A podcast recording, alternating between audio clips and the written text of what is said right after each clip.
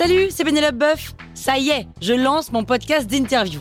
Il s'appelle On tisse la toile et c'est un podcast qui révèle la face cachée des invités.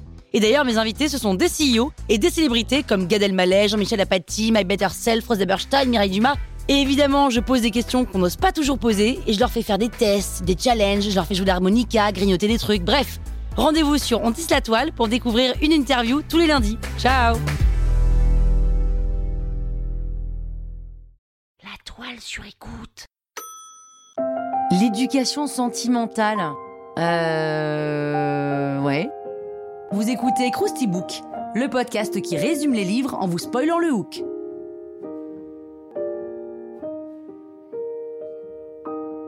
Allez, je vous rafraîchis la mémoire. L'éducation sentimentale, c'est un roman de l'écrivain français Gustave Flaubert, publié en 1869. L'histoire, c'est celle de la vie de Frédéric Moreau, un jeune homme de 18 ans qu'on va suivre pendant 26 ans. Mais pour l'instant, on est en 1840 et Frédéric est sur un bateau puisqu'il rentre chez lui à Nogent-sur-Seine. Et c'est là qu'il rencontre Jacques Arnoux, le propriétaire du journal L'Art industriel, et sa femme Marie Arnoux, dont il tombe follement amoureux. Arrivé chez lui, Frédéric retrouve son ami Deslauriers, qu'il n'a pas vu depuis deux ans, et qui lui conseille de se présenter à un riche homme d'affaires parisien dont le père est le voisin de ses parents. Dont le père est le voisin de ses parents. C'est bon? Vous l'avez? Frédéric se dit que décidément, le monde est petit et lorsqu'il retourne à Paris, il obtient un rendez-vous auprès de Dambreuse. Dambreuse, le riche homme d'affaires dont le père est le voisin de ses parents. Comme il n'arrive pas à oublier Madame Arnoux, il fait tout pour la rencontrer, mais il est plus facile de rencontrer un homme d'affaires qu'une femme apparemment. Et Frédéric passe tant bien que mal sa première année de droit, plus occupé par la vie parisienne et son obsession pour Madame Arnoux. Mais comme tout finit par arriver, un soir, Frédéric parvient à être convié chez le couple Arnoux. Donc là, il est au taquet motivé pour la conquérir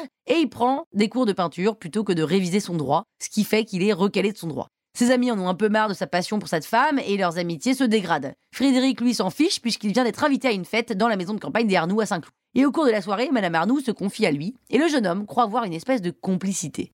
Donc ça lui redonne envie de déplacer des montagnes et il se remet à travailler et réussit ses examens. Entre-temps, il apprend que la fortune de ses parents est dilapidée et qu'il serait mieux qu'il reste à Nogent-sur-Seine. Alors, c'est ce qu'il fait pendant trois ans. Il reste à Nogent-sur-Seine jusqu'au jour où il reçoit une lettre, l'informant qu'il hérite de toute la fortune de son oncle. Et Frédéric repart aussitôt pour Paris et accourt à la maison des Arnoux. Mais en fait, ça lui fait pas tant d'effet que ça que de revoir cette femme qu'il a tant aimée, loin des yeux, loin du cœur.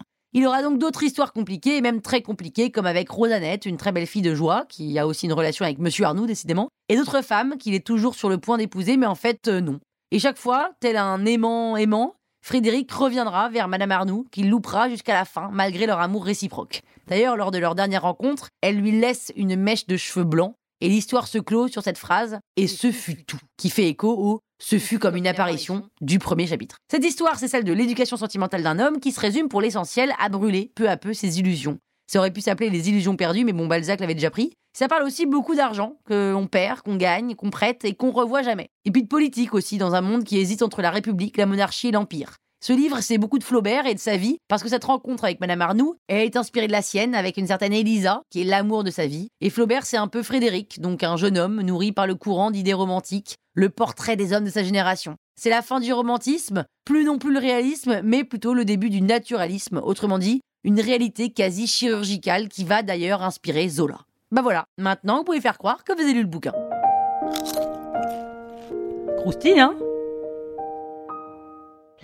Sur écoute.